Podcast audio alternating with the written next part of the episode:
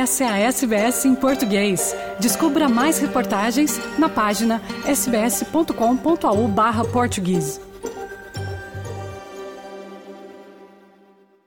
Depois do PS, agora o PSD.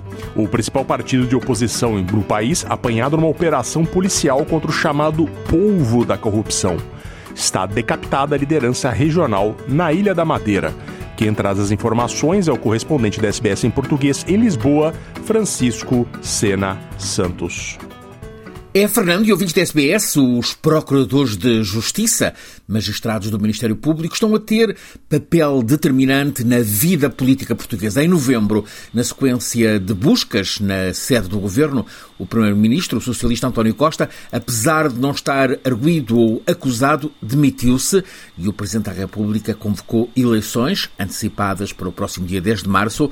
A demissão do primeiro-ministro António Costa é decorrente da quebra de confiança no chefe de gabinete que tinha na sala de trabalho envelopes com 75 mil euros em notas com origem que terá de explicar à Justiça. Agora, outra vez, o Ministério Público como protagonista em ação numa operação espetacular que envolveu a deslocação de mais de 200 pessoas entre magistrados e agentes em aviões militares para a Ilha da Madeira. Desta vez, o alvo foi o principal partido da oposição em Portugal, o PSD, partido sempre hegemónico na região autónoma da Madeira e que agora ficou decapitado na região, com a abertura assim de uma outra crise política, esta sobre o governo da região autónoma da Madeira. Além do presidente do governo regional, Miguel Albuquerque, que já anunciou demissão na sequência da sua constituição como arguído no caso de corrupção que explodiu na região, há três secretários regionais, funções equivalentes às de ministro no governo regional, três secretários ainda em funções e uma quarta pessoa que fazia parte do anterior governo, que estão referenciados nos inquéritos que o Departamento Central de Investigação e Ação Penal, o DCIAP, tem em curso. Também seis autarquias, seis municípios, incluindo a capital da Madeira, a cidade do Funchal, que até à semana passada era presidida por Pedro Calado, um dos três neste momento detidos, aparecem referidas nos mandados de busca. São os municípios de Calheta, Câmara de Lobos, Ribeira Brava, Santa Cruz e Porto Santo.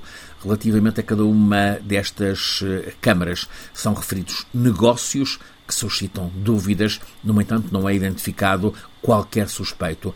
A construção de um projeto imobiliário na Praia Formosa, numa zona à frente do mar, em que o plano diretor municipal do Funchal não permitia qualquer tipo de identificações, essa construção é um dos vários negócios levantaram suspeitas aos investigadores policiais, implicando não apenas o chefe do governo da Madeira, o PSD Miguel Albuquerque, como o presidente do município do Funchal, o também PSD eh, Pedro Calado. De resto, Pedro Calado era antes vice-presidente do governo madeirense e é então secretária regional do Ambiente, Susana Prada, que é casada com Paulo Prada, administrador do influente e poderoso grupo turístico Pestana. Precisamente este grupo turístico Pestana, sustentam os procuradores, terá sido indevidamente beneficiado pelos poderes regionais, tendo sido postos à venda há um ano em planta os apartamentos dos sete prédios de nove andares autorizados para o Formosa Bay Pestana